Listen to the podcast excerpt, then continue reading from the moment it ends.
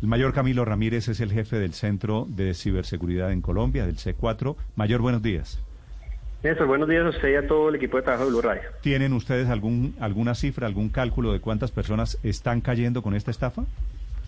Sí, señor. Bueno, eh, de manera general, Néstor, es importante resaltar que el ciberdelito ha incrementado de manera considerable, ha incrementado en un 85% en lo corrido de este año y eh, que el delito que más se presenta eh, por cantidad es el hurto por medios informáticos y semejantes, seguido de violación de datos personales y del acceso a abusión a un sistema informático.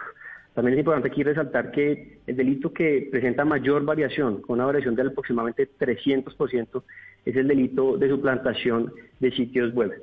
En materia de lo que tiene que ver con phishing, que phishing es esa, esa suplantación, especialmente de páginas de entidades bancarias, de almacenes, de tiendas, de redes sociales o de cualquier página que requiera algún tipo de autenticación, nosotros ingresamos usualmente a través de un link que me envían a mi teléfono, a través de un mensaje de texto, a través de un WhatsApp o a mi cuenta de correo electrónico y va a tener una apariencia muy similar. Sin embargo, allí cuando yo reviso la dirección o la URL, allí es donde vamos a notar nosotros las diferencias y por casos como estos se han presentado en incidentes reportados al CAI virtual de la Policía Nacional 2.082 casos.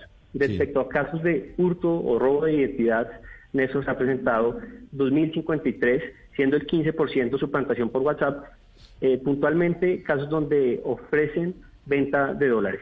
2.053 casos de suplantación de identidad. Mayor, ¿cómo logran esas redes de criminales acceder a los contactos de las personas? Porque lo que hacen es usar un número nuevo, tomar fotos de redes sociales de la persona, pero ¿cómo obtienen la libreta de direcciones, que es donde está la bolita del atraco, porque es donde saben quién, a quién le pueden robar. Sí, señor. Bueno, hay principalmente dos formas. Una de ellas a través del uso de software malicioso que pueden hacer llegar a mi equipo de cómputo o a mi celular a través de un correo electrónico, a través de un mensaje, usualmente con un eh, archivo que viene junto o si no, con una URL o un link que me va a redireccionar a mi portal que contiene ese software malicioso o este eh, virus y segundo, a través de eh, lo que se denomina ingeniería social. Aquí es importante en eso resaltar que el eslabón más débil de la ciberseguridad es el factor humano.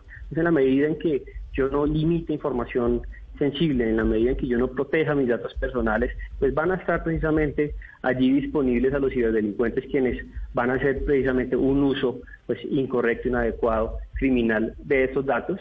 Y lo que hacen ellos simplemente me contactan, como usted menciona, me suplantan eh, nombre, fotografía, a mis contactos le van a decir, em, resulta que cambié mi número de celular, borre el anterior número, ese es el nuevo número, después empiezan a mantener conversación con usted para ganar su confianza y eh, eventualmente empiezan a usted a ofrecerle eh, dólares, empiezan a, ofrecerle, o de hecho a solicitarle créditos, eh, o también se presenta mucho la modalidad de la falsa encomienda, que le dice que hay una encomienda que va a llegar a, su casa, usualmente la persona que lo solicita está fuera de Colombia, y eventualmente entonces terminan solicitándole que tiene que pagar eh, aranceles, que tiene que pagar eh, porque resulta que encontraron muchísimo dinero en la encomienda, entonces que hay que pagar como tal un impuesto sobre esa encomienda como tal. Mayor, la angustia siempre viene, por supuesto, después de haber caído en ese tipo de delitos. ¿Qué decirle a los colombianos? ¿Qué viene después? ¿A quién le denuncia uno? ¿Cómo logra uno recuperar su plata? ¿Dónde, dónde puede uno poner estas denuncias? Sí, señor. Bueno, aquí es importante eh, resaltar, Néstor, que debemos tener en cuenta nosotros un par de recomendaciones que me va a permitir aquí, aquí mencionar en este, en este tema. Y es que eh, tengamos mucho cuidado con las llamadas que no son solicitadas. Hay que nosotros revisar de qué número me están marcando, verificar si realmente corresponde al número de la entidad que me está marcando y solicitar que yo pueda devolver la llamada para que me puedan brindar la información si es que ellos así lo consideran. Teniendo en cuenta también que esas personas a través de ingeniería social y demás tienen datos míos, datos personales, entonces no por el hecho que conozcan mi nombre, mi cédula, eh, mi dirección de residencia, no significa que precisamente hagan parte de una entidad eh, auténtica. No hay que mencionar ningún tipo de dato personal. Nunca me van a pedir a mí que indique cuál es el PIN, ni que lo digite en el celular, ni que transfiera ningún tipo de dinero. Entonces, esas son unas recomendaciones que tenemos que tener en cuenta allí.